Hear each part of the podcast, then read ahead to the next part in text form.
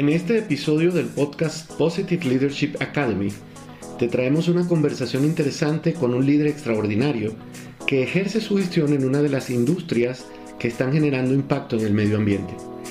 Acompáñanos mientras exploramos las iniciativas que se están adoptando para dar el viraje de la industria del empaque y el plástico hacia un modelo sostenible y de economía circular. Nos adentraremos en el reto de obtener resultados y crecimiento empresarial mientras se cultiva y expande la estrategia de sostenibilidad con sus implicaciones en costos, cultura y la forma de hacer negocios. Prepárate para recibir recomendaciones valiosas sobre la ética y las prácticas de un líder positivo en acción que está construyendo un impacto extendido con su equipo y más allá de los muros de su organización.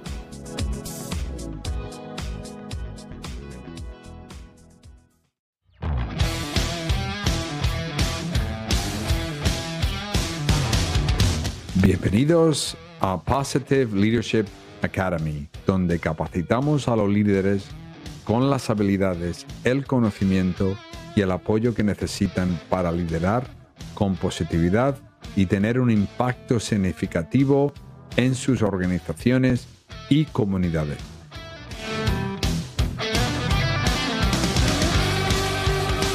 Nuestros programas están diseñados para brindar una experiencia de aprendizaje transformadora que equipa a los líderes con las herramientas necesarias para construir equipos fuertes, fomentar una cultura positiva y crear un impacto duradero en sus lugares de trabajo y más allá.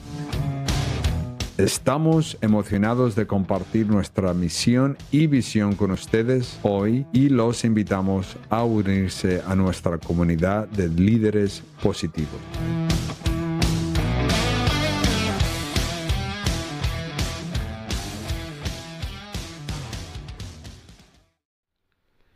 Bienvenidos nuevamente a la continuación del episodio del podcast Positive Leadership Academy, donde conversamos con Santiago Salazar, CEO del el Grupo Internacional COSALCO y docente universitario en la materia de economía circular. Vamos a recapitular un poco dónde dejamos la conversación para retomar desde allí y escuchar las recomendaciones y todo lo que Santiago tiene que compartirnos sobre la ética del liderazgo y cómo él está implementando este viraje en su organización. Pero pensando en que ese producto que devuelve agrega valor y crea mayor valor y, se convierte otro concepto también sin necesidad de saturarlos con muchos conceptos, el upcycling, que es cómo usar un producto una vez y en su siguiente ciclo tenga más valor que en el valor que en el ciclo original. Un, ejemplo muy importante o, que, le podemos hablar a la, a la gente aquí que nos está oyendo es, por ejemplo, un señor en Estados Unidos vende, tiene una fábrica de, plátano, plátano, eh, banana se llama, banana se llama la fábrica, snacks de plátano. Y él encontró que en Ecuador los plátanos que no eran suficientemente verdes los botaban eran un producto de desecho, no tenían valor alguno porque no se podían exportar. Eh, y él descubrió que él podría, para él lo que necesitaba era tener plátano deshidratado. Entonces, que fuera verde, semiverde o no tan verde, le daba lo mismo y para él agregaba valor. Entonces, ha montado un negocio billonario hoy día usando lo que antes para, para el ecuatoriano típico de esas plantas era basura, lo convirtió en un producto que genera altísimas ventas. Y todos están haciendo mucho más dinero, todos en la cadena de valor. Entonces, ese es el tipo de soluciones en las que tenemos que entrar a trabajar para, para rediseñar todos nuestros modelos de tal forma que sean economía circular. Todos los modelos a futuro, todos los productos en todas las áreas, no solo en el área de empaques, tienen que pensar en modelos circulares. Mm. Te escucho y, lo que me llega es que hay un tema de innovación muy importante. Esto de repensar tiene que ver con innovar. Eh, pero también hay un tema de educación, ¿no? En el trasfondo hay un tema de generar nuevos hábitos en la forma en la que consumimos. Es decir, porque cuando yo, yo hablo de consumo, eh, me estoy viendo solo como el agente pasivo que compra lo que viene en la botella, me lo tomo y tiro la botella.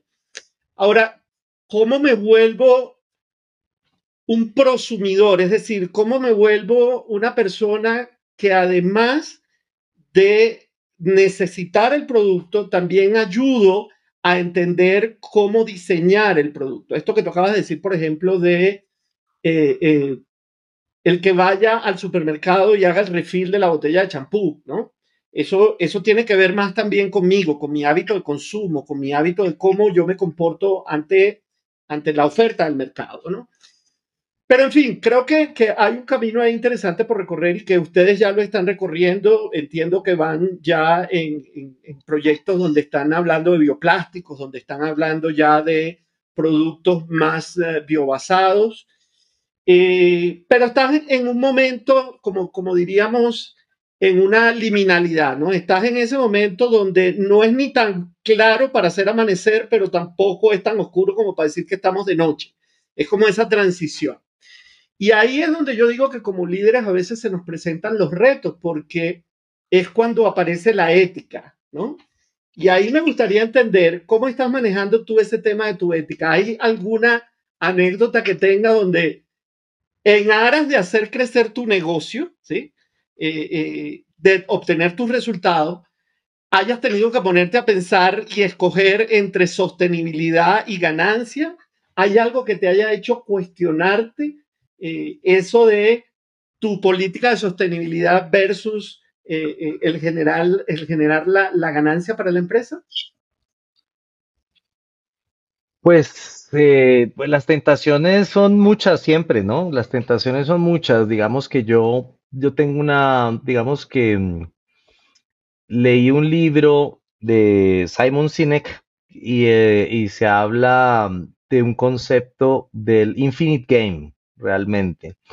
Él, él, vende una idea o, o se cuestiona un poquito, dice, los negocios hoy día se manejan como si fueran un negocio finito, o sea, como si fuera un partido de fútbol. Y uno ve en las multinacionales, yo tuve esa experiencia, en donde pues te evalúan por el cuarto de by quarter o en el año, y hay ejecutivos que un año son premiados y tienen ascensos, etcétera, etcétera, y el otro año no dieron los resultados y salen. Entonces, él dice, él dice que ese, ese esquema de trabajar con, bajo las compañías, bajo un esquema de juego finito, en donde el resultado es en el corto plazo, pues no nos va a llevar a, un buen término de como compañías.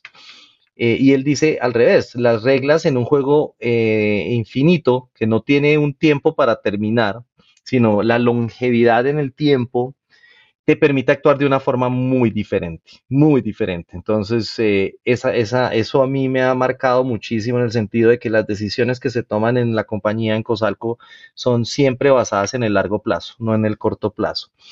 Entonces, esas tentaciones las puedes dejar pasar muy fácil, muy, muy fácil, eh, de tal forma que no caes en ellas, no caes en ellas, porque tú dices, ¿eso me puede eh, dar un beneficio en el corto plazo? Sí, en el largo plazo también, valioso. Me da un beneficio en el corto plazo, pero en el largo plazo puede dañar la imagen de la compañía, eh, pues no, se debe, no deberíamos hacerla. Y digamos que particularmente en la compañía tenemos un código de ética bastante amplio, eh, que le, invertimos bastante tiempo y tratamos de, de vivirlo por el ejemplo también, en el sentido de la ética a mi gusto va hasta en la forma en que se trata a todas las personas en la compañía. O sea, para nosotros nuestros colaboradores son, son personas y son parte fundamental de una estructura amorfa, porque no digamos, no, no, tenemos unos organigramas por tema de sistema de gestión de calidad, pero en la realidad es que cada persona sabe lo que tiene que hacer, cómo lo tiene que hacer, hasta dónde lo tiene que hacer y es responsable por sus, por sus, por sus acciones y por sus resultados. Eh, entonces, eso te ayuda muchísimo a poder gestionar y liderar un equipo en seis diferentes países, de diferentes culturas, diferentes lenguajes, diferentes preparaciones académicas.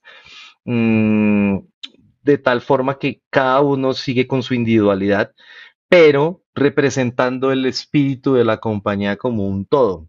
Entonces, digamos que eso ha sido parte del reto importante. Entonces, si siempre tomas decisiones pensando en el largo plazo, es muy fácil no caer en las tentaciones. Para, sería un poco la respuesta otra vez corta como empecé con la al principio.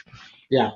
Y fíjate, escuchándote ahora acerca de este tema no jerárquico, sino más bien redárquico en la forma como están operando ustedes, ¿sí? donde hay mucha autonomía, hay mucha autogestión, tú hay mucho nivel de confianza.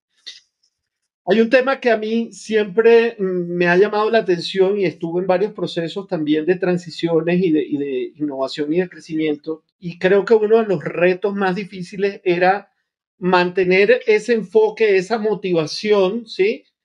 Para no descuidar lo que ya tenemos construido, pero también poner el ojo hacia el futuro, ¿no? Es como estar en esa dualidad de cómo sostengo esto que tengo hoy y cómo mantengo mi enfoque y cómo mantengo mi entusiasmo hacia el futuro, ¿no?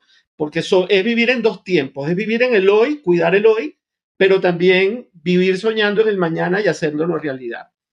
Eh, en ese proceso de viraje, y te has hecho de la compañía en los últimos meses y has tenido la oportunidad de transformar un poco las políticas con las que venían eh, el grupo Cosalco, eh, ¿Cómo ha sido esa experiencia para ti? O sea, ¿qué ha sido tal vez lo más significativo en trabajar con tu equipo para que aprecies lo que ya hay, lo que se construyó, la historia, lo que tienen, pero también comiencen a soñar y a mirar hacia el futuro posibilidades de crecimiento y de expansión, ¿no? Todo con esta conciencia de este impacto extendido a largo plazo, como tú lo acabas de decir. ¿Cómo ha sido esa experiencia para ti?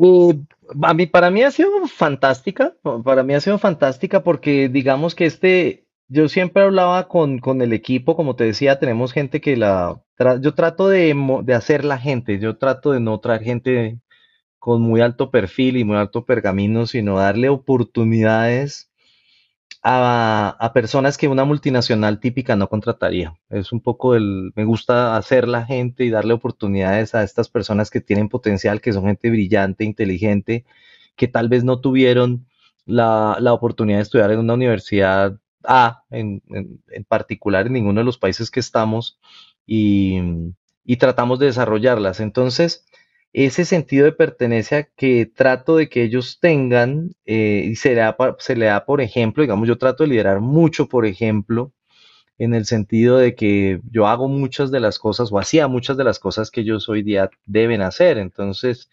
eso les permitió a ellos a entender cómo, cómo era la forma eh, no adecuada, sino una de las formas correctas de hacerlo y ellos han ido moldeando esa forma de, de ejecución. Entonces, eh, lo bonito es que en esta etapa, en estos últimos seis meses, he tenido mucho más tiempo para, para, para empezar a traer esas ejecuciones a futuro y volverlas un poquito más cercanas, en el sentido de que muchas veces el líder, por estar pendiente en el día a día, en la táctica, en la ejecución, en la coma, en el punto, en la venta, en la, el despacho de puntual y eso, se desgasta en el tiempo, porque el tiempo al final es un es algo finito y tenemos ciertas horas eh, posibles de, ejecución, eh, de tal forma que el, futuro queda en manos de, tal vez una junta directiva que, que, te dedica una vez al mes o una vez cada dos meses, y, la ejecución queda de, esa, de esa estrategia en el mediano y largo plazo queda dormida. Eso nos pasó a nosotros durante muchos años, en donde pues nos íbamos quedando, nos quedábamos, planteábamos, decíamos, abramos una nueva entidad legal, otro país, y nos quedamos en el día a día, no, pero resolvamos aquí, resolvamos allá, y, y, el equipo pues se volvía muy dependiente. En el sentido hoy día yo pienso que tengo un equipo de trabajo muchísimo más autónomo que están aprendiendo a a trabajar, como lo mencionaste hace un rato, eh, toca basar mucho en confianza este relacionamiento, hay que darle la confianza, hay que entender que se van a cometer errores, hay que entender que hay procesos de aprendizaje, que hay que tener paciencia, que hay que tener eh, eh, la tranquilidad de que ellos van a ejecutar tarde o temprano, no ser ansiosos, si uno espera que en la primera, la segunda o la tercera vez lo hagan bien, eh, se desespera uno y no, uno no le puede enseñar a un niño a montar bicicleta, uno montando la bicicleta y que el niño lo vea a uno montar.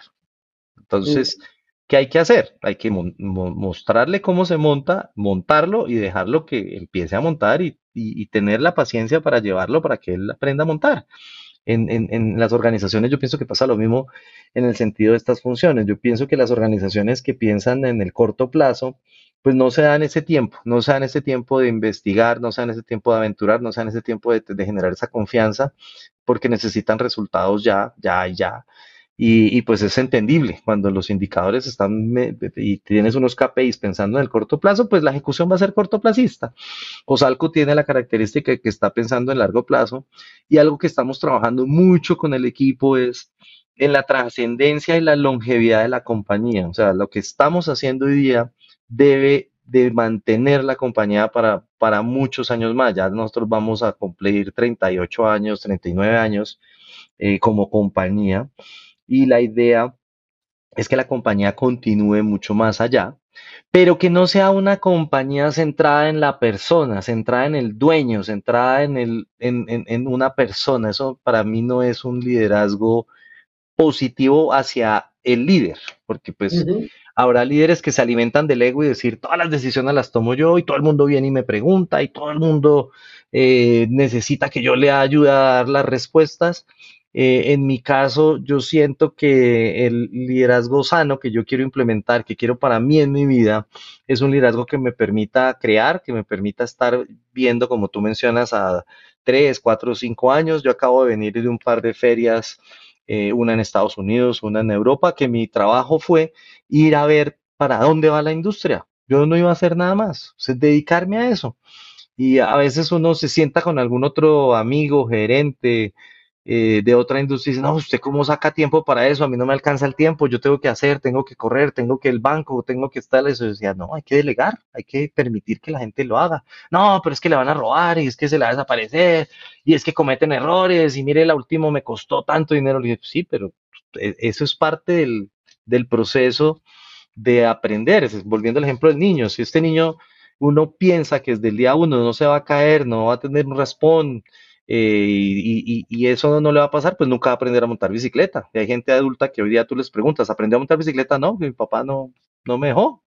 Entonces, si uno hace eso con sus colaboradores y no los suelta, eso sí, hay que ser responsable, hay que comprarle el casco, hay que comprarle las coderas, hay que comprarle las rodilleras, tampoco hay que ponerlo a montar bicicleta y que se mate el muchachito ahí, toda la cosa, ¿no? Hay que tener ciertas palancas de control que decimos un poco los administradores, de tal forma que el, el margen sea controlado, el, margen de error pueda ser controlado, no hay que ser irresponsables también. Eso, eso tiene que ver un poco con la longevidad de la compañía. Em, y otro tema importante que creo que es súper fundamental es el, el, well-being del, del, de tanto los colaboradores como el líder. O sea, el líder tiene que cuidarse, el líder no puede estar desgastado, el líder tiene que tener una, una mente y un cuerpo sano, eso, eso también es una de las áreas que últimamente he empezado a desarrollar, porque uno, tú ves líderes desgastados, eh, acabados, que trabajan no sé cuántas miles de horas, no les queda tiempo de nada, acaban con su familia, acaban con su persona, ah, eh, no tienen tiempo para estudiar, no tienen tiempo para nada. Entonces, eso no es un liderazgo sano. Yo pienso que el liderazgo sano es el liderazgo tal que tú estés bien, que tú estés a gusto con lo que estás, que tú tengas tus objetivos claros y que la compañía te permita ser cada vez mejor como persona, como, como ser humano en general. No, no es, digamos que, redondeando la idea, para hacer corta la idea, no es que el objetivo, cuando yo enseñaba hace 25 años, yo enseñaba operaciones y dictamos un libro que era la meta, y la meta dice claramente, el objetivo de una organización es generar dinero, punto. Lo que no sea generar dinero no existe. Mm. Hoy día pienso de una forma diametralmente opuesta. Yo pienso que el objetivo de la compañía es generar bienestar. ¿Bienestar para quién? Para mis colaboradores. ¿Para quién más? Para mí, para mí como líder. Si la compañía no me genera bienestar a mí, es una locura, porque además es mi compañía. Pero para eso hay que hacer dinero, sí, pero no es el objetivo hoy día. Si tú me preguntas cuál es el objetivo, es ese, es la longevidad de la compañía y es, y es mi longevidad y el de mi familia, mm. el, bienestar. Eh, por eso también me metí a correr maratones, porque la maratón es una carrera que te permite en el tiempo eh, actuar de diferentes formas, pero siempre vas a lograr un objetivo que es los 42 eh, kilómetros. Y tú conoces millones de corredores y nunca se han atrevido a correr maratón porque eso es muy difícil, es muy complicado. Eh, yo pienso que liderar y tener compañía hoy día es una maratón no a 42, sino esas ultra de más de 100 o 200 o 300 kilómetros, porque pues la idea es pensar en compañías longevas, que compañías que, que trasciendan a varias generaciones, como muchos son de las compañías asiáticas y japonesas que han trascendido de generación en generación y son compañías que tienen mecanismos de tal forma que trascienden incluso de industrias. Tienen unas formas de trabajar tan grandes que que trabajan y cambian de industria sin ningún problema y siguen siendo eh, entidades sanas tanto para los colaboradores como para, para los líderes que están en ellas. Te he escuchado y mm, hay muchos elementos de lo que en la, en la filosofía del liderazgo positivo ah, hablamos siempre. Hablaste, por ejemplo, de este tema del bienestar, hablaste del tema de las relaciones, ¿sí? Cómo construyes tus relaciones positivas con tu equipo, esto de delegar, de, de, confianza, de colaboración, ¿sí? Eh, hablaste de este impacto positivo también que está generando, eh, que tiene que ver con ese largo plazo. Eh, y ahora, tal vez un poco para ya ir cerrando, y, tenemos tal vez la oportunidad de volverlos a reunir, de volvernos a reunir para, para conversar mucho más acerca de cosas bien interesantes que están ocurriendo en tu empresa. Pero ya como para ir redondeando, estos elementos, por ejemplo, de seguridad psicológica, donde tú tienes una actitud muy proactiva hacia el riesgo y el fracaso, por supuesto el riesgo controlado, el tema de, poner, de poder tener una conversación abierta con tu equipo y que se puedan decir las cosas como son y cuando son, ¿sí? Cómo promover ese deseo de colaborar, eh, este tema de incluir las voces de todos, de escuchar a tu equipo, y he sido testigo también de eso, de cómo escuchas a tu gente. Si tuvieras que darle un consejo a algunos líderes que están hoy en día tal vez tratando de encontrar un camino para liderar eh, positivamente, generar un impacto positivo, un impacto de largo plazo eh, eh, en su gestión. ¿Cuál sería ese, ese consejo, esa reflexión final que tú pudieses darle a los oyentes para lograr eso? Yo creo que a mí lo que más me ha, me ha ayudado hoy día digamos que las hay, hay temas que te cambian en la vida y hay gente que dice, no, yo tuve un accidente, casi me muero y logré caminar, etcétera, etcétera, y lo transforman a uno. Eh, yo soy más positivista en el sentido de que para mí lo que me, más me ha transformado en los últimos seis años y un mes es el nacimiento de mi tercer hijo, Mateo, que, que vino en un momento interesante donde yo estaba 48 mm, años y físicamente estaba, estaba muy mal. O sea, yo fui a donde la médico internista y me dice, Santiago, tú tienes una probabilidad de 7% de que te dé infarto. Y yo me moría la risa y decía, 7%, hasta un 93% que no. Y la, la, la, doctora muy, muy seria me dice, no, eso es altísimo para tu edad y si te llega a dar, te mueres. Entonces, eso a mí me puso a pensar en que eh, iba por mal camino. Y el mal camino es que y con toda la sinceridad del caso, yo creo que lo primero que tiene que hacer como líder es cuidarse uno mismo, como mm. persona, su salud, eh, en la salud física, en la salud mental. Eh, hacer alguna disciplina que te permita mejorar tu, tu, tu, tu desempeño, por ejemplo. Y, y, he empezado a investigar y he empezado a aprender en el tema y resulta que tú, estudias liderazgo, tú estudias ingeniería, tú estudias tantas cosas, pero no te estudias a ti mismo, no, no estudias, y no estoy hablando de temas eh, eh, em, eh, ¿cómo se dice? Em, esotéricos o el aura o estas cosas, no, temas físicos, fisiológicos del cuerpo. tú tienes, hay un concepto que se llama el VO2, que es la capacidad que tienes tú del oxígeno que respiras cuánto lo conviertes en energía y cuánto no, cuánto lo desechas. Entonces, una persona normal, adulta, promedio de mi edad, tiene un VO2 de 26 a 30%. O sea, de, todas las veces que respiras en el día, que son como 18 mil, Imagínate que el, desperdicio y la ineficiencia que tienes. Estás consumiendo oxígeno todo el tiempo, pero no lo conviertes en energía. ¿Cómo se mejora el VO2? Con mejorando tu estado físico, haciendo ejercicio. Hoy día yo tengo un VO2 de 50, de 50. ¿Qué significa el VO2 de 50? Que lo que respiro el 50% lo convierto en energía. Eh, y eso es un estatus de un deportista de alto rendimiento. Y hay ya estudios que te dicen que eso te va a permitir mayor longevidad. O sea, que yo puedo llegar, si sigo en este ritmo, a los 70, 80 años con un muy buen estado físico. ¿Qué he descubierto yo a través de eso?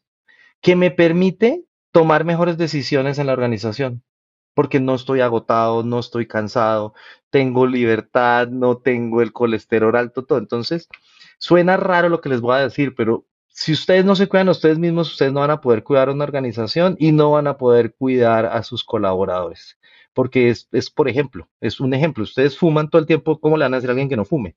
Entonces, algo que yo trabajo mucho en el equipo de trabajo eh, y en mis colaboradores es que mejoren su estado físico, que mejoren su, su forma de, de, quererse y de cuidarse. Obviamente ese ejercicio, obviamente es comer mejor, cambiar los hábitos de alimenticios también, cambiar los hábitos de sueño también. básicamente eso es lo más importante, dormir mejor, tener un muy buen estado físico y, mejorar la alimentación. Si tú me preguntas, y pareciera que no tiene nada que ver con liderazgo positivo y que no tiene nada que ver con organizaciones y no tiene nada que ver con nada, para mí ha sido el, el game changer es ese. O sea, yo hoy día tengo más energía cuando corro o hago ejercicio, estoy pensando, me fluyen mejores las ideas, tengo más mayores ideas.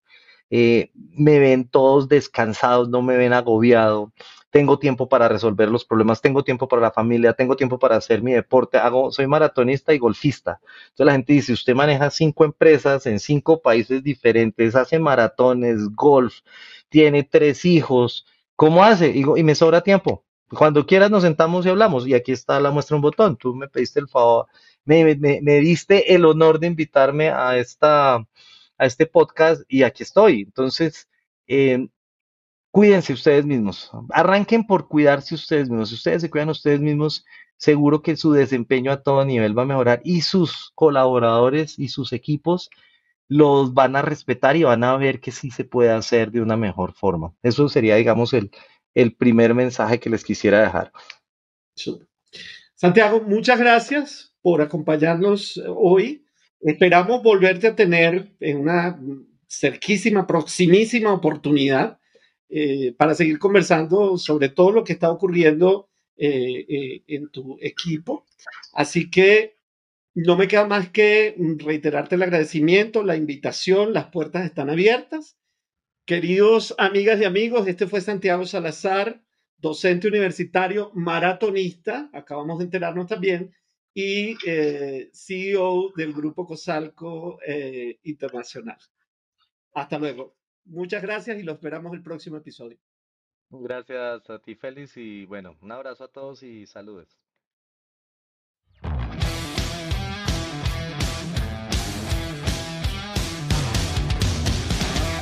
Gracias por unirse a nosotros hoy y aprender más sobre Positive Leadership Academy. Esperamos que este episodio haya sido valioso. Si disfrutó de este episodio, por favor considere compartirlo en tu red, dejar un comentario y síguenos en las redes sociales. Al compartir y participar con nuestro contenido, puede ayudarnos a llegar a más líderes potenciales y tener un impacto positivo en el mundo.